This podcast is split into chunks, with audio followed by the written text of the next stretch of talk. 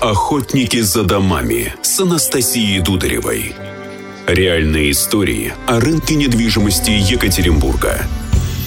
Всем привет! Несколько лет назад покупатели квартиры выбирали между вторичкой и первичкой. Сегодня можно выбрать еще и среди трех тысяч квартир в сданных новостройках. Появился новый сегмент – новая вторичка. Что лучше выбрать и в какой ситуации? Давайте разбираться.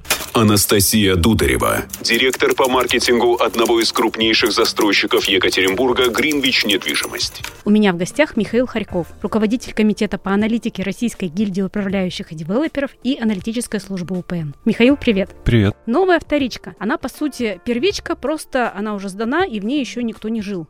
Она набирает популярность, преимущества у нее понятны, льготная ипотека сохраняется, по ней можно походить, посмотреть, вы первый житель, но часто она ведь бывает еще и дешевле. Как такое получается?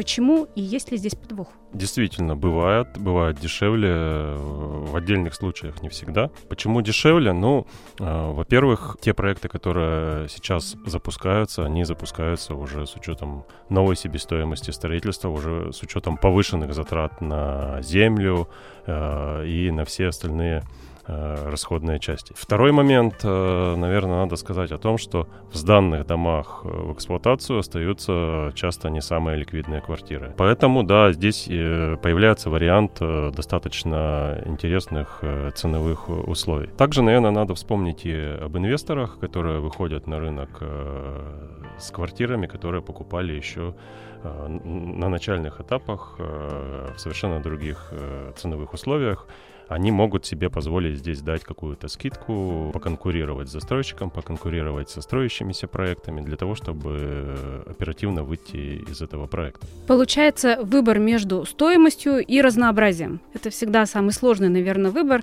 И здесь решающим становится, насколько Э, новая вторичка дешевле первички. Вот Росстат недавно называл интересный разрыв аж в 40%.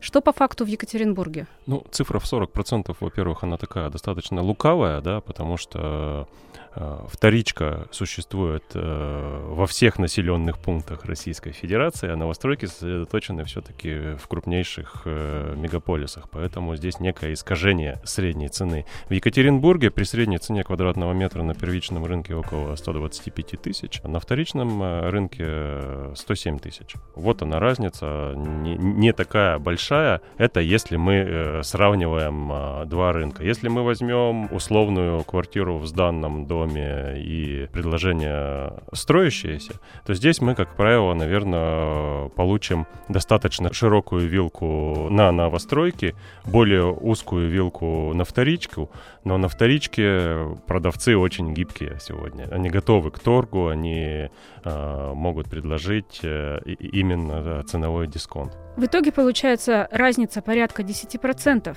Но здесь, наверное, нужно помнить еще и о комфортных плюшках, которые дает новостройка. Вот интересная ситуация с паркингом. Если раньше были сложности продать, когда застройщики были обязаны строить, но реализация шла тяжело, то сейчас многие придерживают паркинги и выводят их уже перед сдачей дома, потому что спрос большой. Соглашусь, э, рынок действительно за последние пару лет достаточно серьезно развернулся с точки зрения спроса на парковочные места. Во-первых, предыдущие несколько лет застройщики пытались проектировать все меньше и меньше э, парковочных мест. Это накопило во многих районах э, проблему с парковкой. А, во-вторых, изменился покупатель.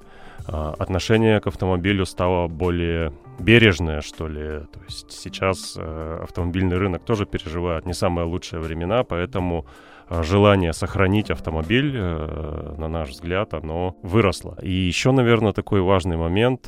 При существенном росте цен на квартиры за последние 2-3 года. Паркинги подорожали не так сильно. Цена на них э, выглядит э, вполне комфортно. Более того, сегодня мы наблюдаем такую э, ситуацию, что недостаток парковочных мест в отдельных проектах тормозит продажи самих квартир. То есть если покупатель приходит, ну, в первую очередь касается проектов бизнес-класса и видит, что в доме все парковочные места уже проданы, он просто-напросто может отказаться от покупки квартиры. Это очень интересный факт. А есть ли еще какие-то ограничения или, например, преимущества проектов, которые позволяют ускорить продажи? Девелоперы, например, в последнее время активно используют э, кладовые или келлеры э, в качестве некого преимущества и стали гораздо больше закладывать таких э, объектов. При общем объеме продаж э, около 2-2,5 тысяч э, квартир в месяц э, у нас около продается кладовых около 200. То есть практически каждый десятый покупатель приобретает э, кладовую на стадии строительства.